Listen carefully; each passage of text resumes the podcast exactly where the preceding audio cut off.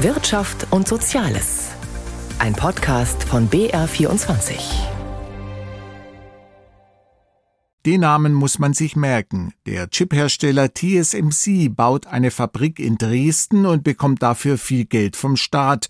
Gut angelegt sei das, meint Bundeskanzler Olaf Scholz. Deutschland entwickelt sich jetzt wahrscheinlich zu dem großen Standort für die Halbleiterproduktion in Europa. Das ist wichtig für die Resilienz von Produktionsstrukturen in der ganzen Welt. Aber das ist auch die, wichtig für die Zukunftsfähigkeit unseres äh, europäischen Kontinents und es ist wichtig, ganz besonders natürlich auch für die Zukunftsfähigkeit Deutschlands. Der Bau des Chipwerks und die Subventionen des Bundes ist ein Schwerpunkt heute im Magazin aus Wirtschaft und Soziales mit Wolfram Schrag.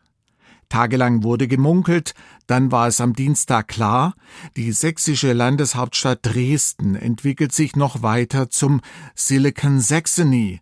Mit dem Chiphersteller TSMC aus Taiwan wird sich einer der größten Auftragsfertiger für Mikrochips niederlassen, Ude Deco aus Dresden. Der Bau des Werkes im Norden Dresdens wird mehr als 10 Milliarden Euro kosten, etwa 5 Milliarden sollen als Subvention vom Bund kommen. Investieren wird nicht TSMC allein, sondern für die Ansiedlung wurde nach Information der sächsischen Staatsregierung bereits eine Gesellschaft gegründet. An der sind die drei europäischen Player Infineon, Bosch und NXP mit jeweils 10 Prozent beteiligt. Bei der Ansiedlung handelt es sich um eine der größten Einzelinvestitionen in Sachsen seit der Wende. Baustart soll im dritten Quartal nächsten Jahres sein. Die Produktion mit etwa 2000 Arbeitsplätzen könnte dann Ende 2027 starten. TSMC ist der weltgrößte Auftragsfertiger der Chipindustrie. Auch die deutschen Autohersteller sind auf die Produkte angewiesen. Insbesondere für sie sollen in Dresden Chips produziert werden. TSMC gilt als systemrelevant in der Chipbranche. Deshalb sei die Ansiedlung des Markt- und Technologieführers in Sachsen so bedeutend als wichtiger Baustein für den Aufbau eines Halbleiter-Ökosystems in Deutschland, heißt es aus der sächsischen Staatsregierung. Aber auch als weitere Stärkung des sächsischen Standortes, das sogenannte sogenannte Silicon Saxony um Dresden gilt bereits jetzt mit Werken von Bosch Global Foundries und Infineon als Deutschlands wichtigstes Chipzentrum. Wechseln wir nach Berlin und schauen von dort aus auf die Milliardeninvestition. Wie nicht anders zu erwarten, feiert die Bundesregierung nach der Sommerpause die Ansiedlung der Taiwaner. Manche Wirtschaftsexperten sind da nicht so euphorisch und insgesamt geht es um die Frage, wie kann die Konjunktur angekurbelt werden, nachdem im Juni, so die jüngsten Zahlen des Statistischen Bundesamtes, die Industrie ihre Produktion kräftig gedrosselt hat. Aus Berlin Michael Weidemann. Mit TSMC komme ein weiterer Global Player der Halbleiterbranche nach Deutschland, freut sich Bundeswirtschaftsminister Robert Habeck. Und Bundeskanzler Olaf Scholz sieht die Entscheidung als wichtigen Erfolg der Ansiedlungspolitik seiner Regierung. Deutschland entwickelt sich jetzt wahrscheinlich zu dem großen Standort für die Halbleiterproduktion in Europa. Das ist wichtig für die Resilienz von Produktionsstrukturen in der ganzen Welt. Aber das ist auch die, wichtig für die Zukunftsfähigkeit unseres äh, europäischen Kontinents und es ist wichtig, ganz besonders natürlich auch für die Zukunftsfähigkeit Deutschlands. Doch die Ansiedlungserfolge werden mit einem hohen Aufwand an Subventionen erkauft. Allein Intel soll 10 Milliarden Euro Bundesmittel bekommen, TSMC voraussichtlich 5 Milliarden. Ein Patentrezept für die Stärkung der deutschen Wettbewerbsfähigkeit seien Subventionen und Steuersenkungen nicht, warnt der Präsident des Deutschen Instituts für Wirtschaftsforschung Marcel Fratscher. Die Bundesregierung muss gute Rahmenbedingungen für Zukunftsinvestitionen setzen. Subventionen per Gießkanne an Unternehmen ausschütten, das wäre der falsche Weg. Also kein Konjunkturprogramm, sondern ein kluges Transformationsprogramm. Die über Jahre gewachsenen Probleme des Industriestandortes Deutschland hätten aber auch die Unternehmen zu verantworten, allem voran die Automobil- und die Chemieindustrie, die in den vergangenen anderthalb Jahrzehnten die ökologische Neuorientierung verschlafen haben, so Fratscher. Eine Investitionsoffensive von privaten und öffentlichen Investitionen muss das zentrale Ziel der Politik heute sein. Dafür brauchen die Unternehmen mehr Mut, mehr Eigenverantwortung, aber auch bessere Rahmenbedingungen. Nach der Union haben sich nun auch die Grünen in die Debatte um diese Rahmenbedingungen eingeschaltet. CDU und CSU haben schon am Wochenende ein Sofortprogramm für die deutsche Wirtschaft gefordert. Die Grünen setzen ein fünf Punkte umfassendes Investitionsprogramm dagegen mit Impulsen für Wirtschaft, Jobs und Klima. Vor allem die Baubranche solle davon profitieren, so die Fraktionsvorsitzende Katharina Dröge wenn man die energetische Gebäudesanierung deutlich stärker fördern würde und den sozialen Wohnungsbau deutlich stärker fördern würde, dann würde man hier einen doppelten Effekt schaffen. Auf der einen Seite gut für Klima und Gerechtigkeit, auf der anderen Seite gut fürs Handwerk und Jobs. Da sagen wir, mit 30 mhm. Milliarden Euro einen Impuls zu geben, das ist jetzt das richtige Signal in dieser Zeit. Dröge wiederholt in diesem Zusammenhang auch die Forderung ihrer Partei, einen subventionierten Industriestrompreis einzuführen. Der Vorschlag der Grünen konkurriert unter anderem mit Plänen von FDP-Finanzminister Christian Lindner, der mit einem Entwurf für ein Wachstumschancengesetz vor allem auf steuerlich wirksame Maßnahmen setzt.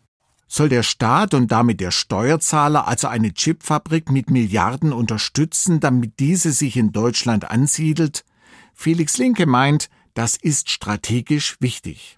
Die 15 Milliarden Euro, die der Bund für die Beteiligung an den beiden Chipfabriken von Intel in Magdeburg und des taiwanesischen Halbleiterherstellers TSMC in Dresden ausgibt, sind keine normale Wirtschaftshilfe für Unternehmen. Es handelt sich um eine strategiepolitische Maßnahme, die sich vielleicht am besten mit einer großen Rüstungsausgabe vergleichen lässt. Mit dem Aufbau und Ausbau einer eigenen europäischen Chipindustrie verfolgen EU und Bundesregierung nämlich das Ziel, gegen die Folgen eines Wirtschaftskriegs mit China einigermaßen gewappnet zu sein. Der Kriegsfall würde eintreten, wenn Peking Taiwan überfällt, wo so gut wie alle Hochleistungschips wie für iPhones, künstliche Intelligenz oder aufwendige Forschungsvorhaben weltweit hergestellt werden, dieses Alleinstellungsmerkmal Taiwans, für das der führende Hersteller TSMC steht, ist zugleich der Grund, warum die USA die militärische Schutzmacht des Inselstaates sind. Damit es auch so bleibt, wird der taiwanesische Hersteller in Dresden eben nicht seine besten Computerchips herstellen. In Deutschland geht es vielmehr um die robuste Mittelklasse, wie wir sie in jeder Waschmaschine, im Auto oder Windrad finden, was es bedeutet, ohne diese vergleichsweise einfachen Chips zum Beispiel in der Automobilindustrie dazustehen, haben Firmen wie Verbraucher in der Corona-Pandemie und der anschließenden weltweiten Lieferkrise erfahren diesen Hebel könnte die Regierung in Peking umso besser ansetzen, wenn China sich erst einmal Taiwan einverleibt hat. Die USA und Japan fahren deshalb die Strategie, mit hohen Subventionen an ihren Standorten die Ansiedlung neuer Chipfabriken zu fördern. Vor diesem Hintergrund wäre es unklug für die EU, diese Ansiedlungen ausschließlich den USA und Japan zu überlassen. Um hier auch in Europa Vorsorge zu treffen, hat die EU es ausnahmsweise erlaubt, dass wirtschaftsstärkere Länder wie Deutschland mit staatlichen Mitteln dafür sorgen, dass die Ansiedlung einer solchen neuen Chipfabrik bei ihnen und nirgendwo anders stattfindet. Das europäische Wettbewerbsrecht würde das sonst nämlich als illegale staatliche Beihilfe bewerten und verbieten. Die Bundesrepublik Deutschland bekam also die absolute Ausnahmegenehmigung, mit Staatsgeldern aktiv und aggressiv andere Standorte auszustechen, zum Beispiel in Frankreich, Belgien und in den Niederlanden. Zwei Jahre blieb offen, wie diese Entscheidung ausgehen würde. Das Tauziehen begann schon vor der Regierungszeit der aktuellen Ampelkoalition, die nun die Früchte davon erntet. Es darf nämlich als Erfolg gefeiert werden, dass in Sachsen ein Cluster von mehreren Chipherstellern entsteht in verschiedenen Fabriken, zu denen übrigens auch Infineon aus München gehört. Es wäre jetzt an der Bundesregierung gewesen, diese Zusammenhänge für jeden verständlich auch politisch zu kommunizieren, was nicht geschah. Wahrscheinlich wollten Bundeskanzler Scholz und Wirtschaftsminister Habeck China nicht vor den Kopf stoßen, das leider für Deutschland wichtiger denn je ist als Handelspartner. Anmerkungen von Felix Linke und noch eine Form von Resilienz, also Widerstandsfähigkeit. Vor einem Jahr rechneten die EU-Staaten mit dem Schlimmsten bei der Energieversorgung. Der Angriffskrieg Russlands gegen die Ukraine und die darauffolgenden Sanktionen gegen Russland haben die Zeit des Billiggases beendet, vor allem für Deutschland. EU-Kommissionspräsidentin Ursula von der Leyen fand klare Worte. Russland erpresst uns, sagt Kommissionschefin Ursula von der Leyen. Russland nutzt Energie als Waffe und deshalb muss Europa vorbereitet sein auf einen teilweisen oder vollständigen Stopp der russischen Gaslieferungen. Was folgte, war ein Gasnotfallplan. Ziel, die Mitgliedstaaten sollten mindestens 15 Prozent weniger Gas verbrauchen. Das hat funktioniert, teilweise sogar besser, wie Jakob Mayer aus Brüssel berichtet. Zwar hat Russland seine Gaslieferungen an die EU gedrosselt, aber die Temperaturen im vergangenen Winter bleiben vergleichsweise mild. Auch deshalb kann die EU ihre Sparziele übererfüllen. Der Gasverbrauch ist zwischen vergangenem August und Anfang dieses Jahres um 19 Prozent gesunken. Nach Angaben der Brüsseler Denkfabrik Bruegel war im Sommer 2022 die Industrie für den Löwenanteil der Einsparungen verantwortlich. Im Herbst senkten dann die Haushalte ihre Nachfrage erheblich. Im ersten Quartal dieses Jahres lag die Gasnachfrage in der EU laut Bruegel 18 Prozent unter dem Durchschnitt der Jahre 2019 bis 2021. In Deutschland befinden sich die Verbrauchszahlen laut Bundesnetzagentur auf ähnlichem Niveau. Wirtschaftsminister Habeck erklärte vor einem Jahr, dass Deutschland besonders von russischen Gaslieferungen abhängig sei und deshalb überdurchschnittlich sparen müsse. Für einige Länder, und ich würde für Deutschland auch sagen, sollten wir versuchen, besser zu werden. Ich sehe aber, dass in den letzten Wochen und Monaten ja schon sehr viel passiert ist. Deutschland bezog zum Beispiel mehr Erdgas von seinen EU-Nachbarn Frankreich, Belgien und den Niederlanden. Der Gasnotfallplan ist Teil der EU-Strategie, sich aus der Abhängigkeit von Russland zu lösen.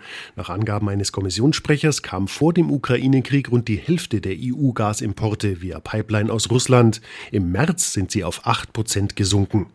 Bruegel-Energieexperte Georg Zachmann hält den Notfallplan grundsätzlich für ein entscheidendes Instrument, um die Gaskrise zu bewältigen und den Binnenmarkt zu schützen. Ohne die Verpflichtung zur Nachfragesenkung hätten einzelne Mitgliedstaaten ihren Gaskunden möglicherweise großzügig Geld gegeben um es zum Beispiel ihren Haushalten und ihrer Industrie zu ermöglichen, weiterhin immer teurer werdendes Gas auf dem Binnenmarkt zu kaufen.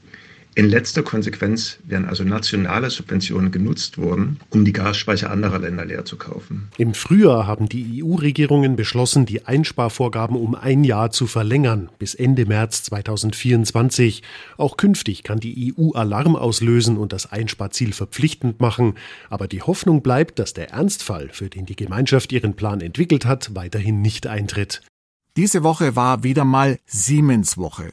Sowohl Siemens Energy als auch die Mutter Siemens legten Quartalszahlen vor.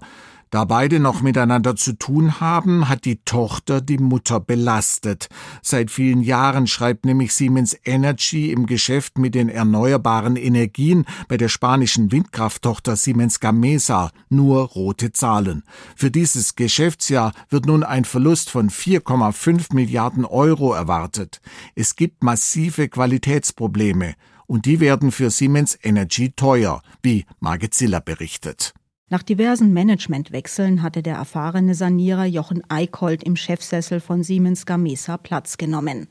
Er erläuterte jetzt die gravierenden Qualitätsprobleme, die bei Windturbinen an Land festgestellt wurden. Betroffen sind die Onshore-Plattformen 4X und 5X. Ursache für die Probleme wurden vornehmlich Rotorblätter und Hauptläger und einige kleinere Komponenten äh, identifiziert. Vielleicht ein Beispiel. So ein Rotorblatt hat äh, zumindest im Fußbereich mehr als 150 Schichten von Glasfasern. Und wir haben festgestellt, dass beim Herstellungsprozess vereinzelt Unebenheiten auftreten, die dann zu Unregelmäßigkeiten im Laminierungsprozess führen. Klarheit liefern nur spezielle Röntgengeräte. Die betroffenen Turbinen können laut Siemens Energy weiter betrieben werden. Die Teile sollen möglichst im Rahmen des Regelservice ausgetauscht werden. Von einigen Lieferanten habe man sich bereits getrennt. Die Münchner Rechtsanwältin Daniela Bergdold von der Schutzvereinigung für Wertpapierbesitz zeigt sich fassungslos. Denn kaum war die komplette Übernahme von Siemens Gamesa für 4 Milliarden Euro vollzogen, wurden die Mängel öffentlich. Die Kontrolldefizite, die sich bei Siemens Energy auftun, sind erschütternd. Es ist kaum nachzuvollziehen, dass man zur Jahreswende Gamesa vollständig übernommen hat und damals nicht feststellen konnte, dass es diese massiven Qualitätsprobleme gibt, die jetzt zu Milliardenverlusten führt. Ähnlich sieht es Vera Diel. Fondsmanagerin bei Union Investment in Frankfurt. Es ist schwer zu verstehen für uns, warum man diese Probleme erst jetzt findet und das gesamte Ausmaß erst jetzt benennen kann. Dieses Siemens Gamesa-Thema überschattet eigentlich komplett die Lichtblicke wie den wunderbar hohen Auftragsbestand und Auftragseingang und ebenso auch die tollen Ergebnisse im konventionellen Gas- und Powergeschäft, also der konventionellen Energie. Trotz dieser Erfolge bei der Energieübertragung und im traditionellen Kraftwerksgeschäft gibt es bislang keine konkrete Prognose des Vorstands, wann wieder schwarze Zahlen zu erwarten sind. Selbst bei den Windturbinen auf hoher See, wo sich Siemens Energy selbst als Marktführer sieht, gibt es Probleme bei der Umrüstung einiger Fabriken und dem Hochfahren der Anlagen. Auch das verursacht weitere Kosten im dreistelligen Millionenbereich. Vorstandschef Christian Bruch räumt ein, neue Turbinen seien nicht ausreichend getestet worden, man habe zu viel zu schnell angepackt. Das ist in dem Markt unüblich, weil sie müssen ja alles hinterherziehen, Lieferanten, Logistikketten, alles was dazugehört. Und ich glaube, man muss vor allem sich hinterfragen, wie schnell kann so ein Geschäft wirklich wie wachsen und wie viel neue Produkte können sie gleichzeitig einführen, mit welchen Vorphasen. Aber das sei ein grundsätzliches Problem der Energiewende, betont Bruch. Zu schnelles Wachstum funktioniere halt nicht. Die internen Untersuchungen bei Siemens Energy laufen weiter, auch mit Hilfe externer Spezialisten und damit zur Mutter. Siemens kommt zwar bisher gut durch die konjunkturelle Flaute und steigerte im abgelaufenen Quartal Umsatz, Auftragseingang und Gewinn deutlich. Unter dem Strich lag der Gewinn bei 1,4 Milliarden Euro. Allerdings erholt sich der Markt in China langsamer als erhofft. Enttäuscht ist man aber vor allem über die Entwicklung bei Siemens Energy. Und für Unruhe sorgt derzeit auch ein Korruptionsfall in Österreich. Stefan Liener fasst das zusammen. Siemens hat im abgelaufenen Quartal unter dem Strich 1,4 Milliarden Euro verdient. Im Vorjahr hatte das Unternehmen hier noch rote Zahlen geschrieben. Damals hatte man den Wert der Beteiligung an Siemens Energy um mehrere Milliarden Euro nach unten korrigieren müssen. Auch jetzt kostete die 25-prozentige Beteiligung an dem hochdefizitären Energiespezialisten noch einmal mehr als 600 Millionen. Siemens-Chef Roland Busch sprach in einer Telefonkonferenz von einer schweren Enttäuschung. Wir sind nicht zufrieden und wir erwarten, dass sehr schnell klar wird, was das alles bedeutet, nicht nur im Onshore-Bereich, auch im Offshore-Bereich, dass da wirklich einmal wirklich äh, klar wird, was zu erwarten ist nach vorne. Ist natürlich unschön der Einschlag als solcher, aber auch die Unsicherheit, die das Ganze auslöst. Und da erwarten wir uns dann Klarheit. Beim Blick auf die Weltkugel zeigt sich momentan, wie unterschiedlich sich die Konjunktur global entwickelt. Aus Sicht von Siemens sind die USA derzeit das Zugpferd, nicht zuletzt dank der massiven Programme, mit denen die Regierung Biden Investitionen in grüne Industrien fördert. In China dagegen blieb der erhoffte rasante Aufschwung nach den schier endlosen Corona-Lockdowns bisher aus. In China erholt sich der Markt für die industrielle Produktion langsamer als erwartet. Wir gehen daher von einer weiter abgeflachten Entwicklung aus. Neben der makroökonomischen Situation hängt das auch von den staatlichen Investitionsimpulsen ab, wann sie kommen und wie sie umgesetzt werden und wann der private Konsum wieder Fahrt aufnimmt. Langfristig allerdings geht Siemens-Chef Roland Busch davon aus, dass es nur eine Frage der Zeit ist, bis auch Chinas Wirtschaft wieder an Fahrt aufnehmen wird. Überhaupt zeigte sich Busch beim Blick nach vorne sehr zuversichtlich. Siemens sei inzwischen bestens aufgestellt für die Herausforderungen, die in den kommenden Jahren auf alle Industrienationen zukommen.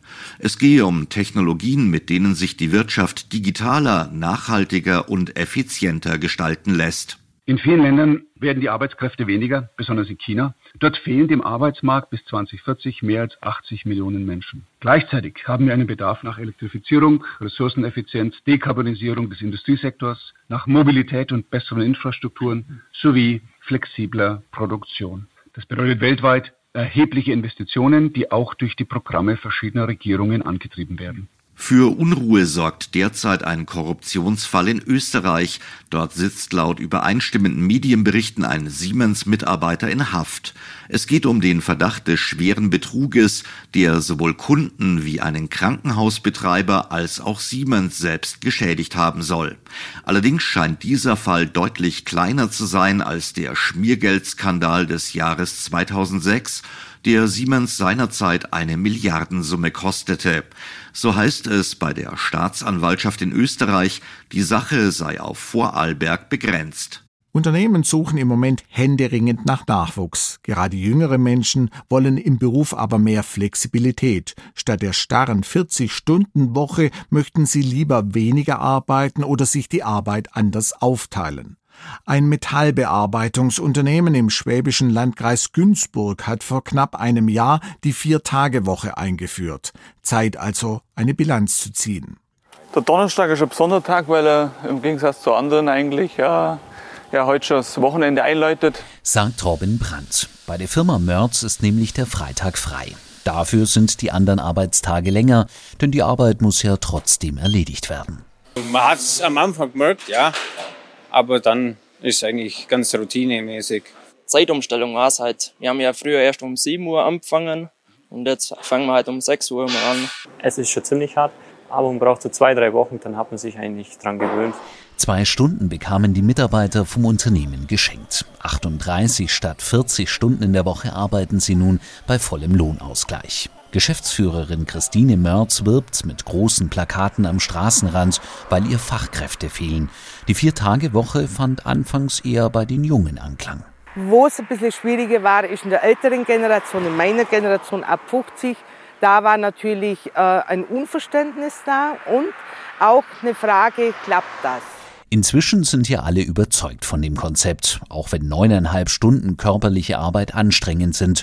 Robin Brandt sieht sogar weitere Vorteile. Man wird vielleicht sogar eher noch ein Stück effektiver, weil das Freitag war oft so, man hat so Kleinigkeiten immer geschoben und hat die dann nur vom Wochenende erledigt, aber ich glaube, das äh, macht man jetzt in die vier Tage nebenzu mit. Am Freitag bleibt jetzt Zeit für andere Dinge, zum Beispiel für die Familie. Morgens bringt Brandt seine beiden Kinder in die Schule und in den Kindergarten. Das erledigt seine Frau Claudia die Woche über alleine. Für mich ist es entspannter in der Früh, weil Robin und ich uns das einfach aufteilen, wer was macht, ähm, die Kinder eben auch richten oder unten ins Frühstück richten und wir bringen sie dann einfach auch zusammen runter. Das ist dann einfach so unsere Zeit, wo wir dann schon gemeinsam starten. Am Haus des jungen Paares gibt es noch einiges zu tun. Im Garten soll eine Außenküche entstehen. Brandt und seine Frau bauen sie komplett selbst. Ebenso Arbeiten, so handwerkliche Arbeiten, wo man jetzt vielleicht nicht jeden oder eher alleine ist und die Kittys nicht brauchen kann, die macht man lieber am Freitag, dann ist das erledigt und macht dann am Samstag eigentlich die schönen Sachen, wo man zusammen machen kann. Ein Zurück zur alten Zeitregelung wollen die Brandts nicht. Vor allem, weil die Geschäftsführerin noch weitere Pläne hat. Das nächste Ziel ist die 36-Stunden-Woche, sodass wir nur noch neun Stunden am Tag arbeiten. Dafür müssen allerdings noch zwei neue Mitarbeiter eingestellt werden. Nur so können alle weniger arbeiten und gleichzeitig die Aufträge schaffen. Peter Allgeier über ein Unternehmen, das sich was einfallen lässt, um etwas gegen den Fachkräftemangel zu tun. Damit geht das Magazin für Wirtschaft und Soziales auf BR24 für heute zu Ende. Am Mikrofon war Wolfram Schrag.